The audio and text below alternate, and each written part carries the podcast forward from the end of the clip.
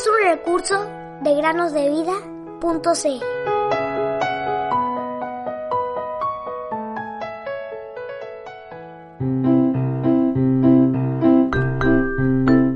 Grandes cosas ha hecho Jehová con nosotros. Estaremos alegres. Salmos 126, versículo 3. Hola queridos amigos y amigas que nos escuchan en el podcast Cada día con Cristo. Sean bienvenidos a un día más con nosotros y a un nuevo viernes de preguntas bíblicas. Como siempre les voy a presentar una figura bíblica, una historia bíblica de la cual ustedes tendrán que responder algunas preguntas descifrando a qué historia se refiere. Comencemos.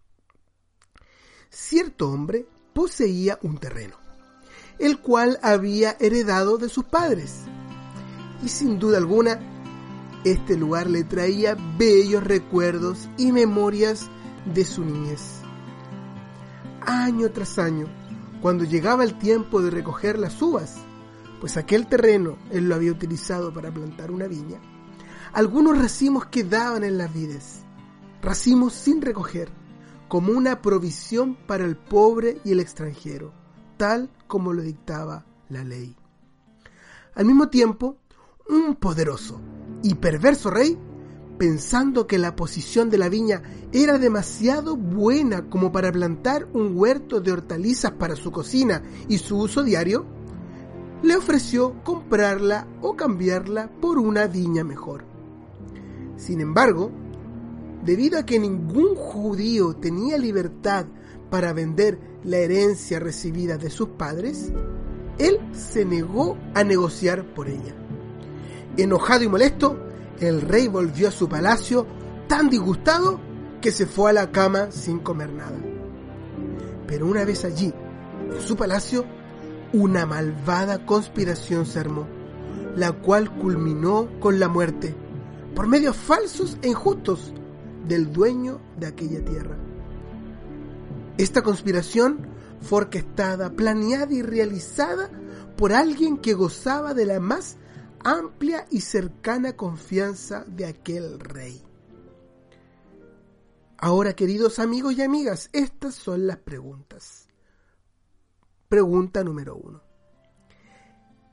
¿Da el nombre del rey? ¿El nombre del dueño del terreno? ¿El nombre de la persona que orquestó la conspiración?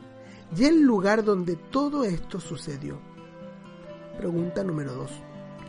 Demuestra, a partir de la palabra, que el dueño de un terreno no podía venderla sin desobedecer un mandato dado por Dios a los judíos. Tercera pregunta.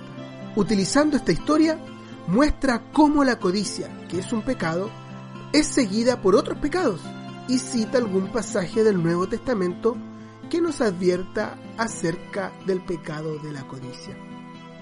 Como siempre, queridos amigos y amigas, estaremos esperando sus respuestas. Las pueden enviar de forma escrita, pero también la pueden enviar en forma de audio, de manera que el próximo viernes de preguntas bíblicas nosotros podamos reproducir sus audios para que todos los escuchen. Cualquiera sea el caso, escrito o en audio, nosotros daremos los nombres de los niños y niñas que respondan a estas preguntas. Pueden enviar las respuestas al WhatsApp más 56 999 131 000. Esperamos ansiosos sus respuestas para poder aprender más acerca de la palabra de Dios. Nos vemos la próxima semana. Estoy alegre porque estás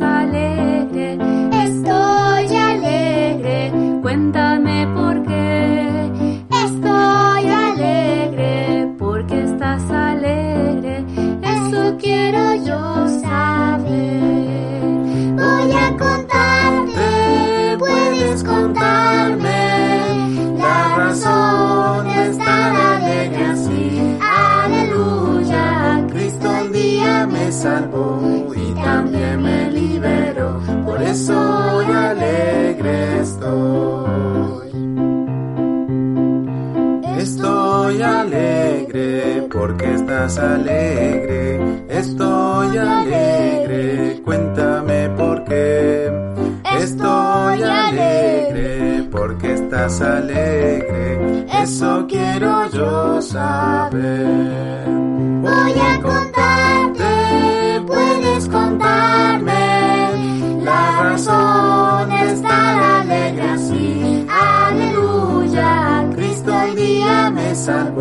y también me liberó, por eso hoy alegre estoy.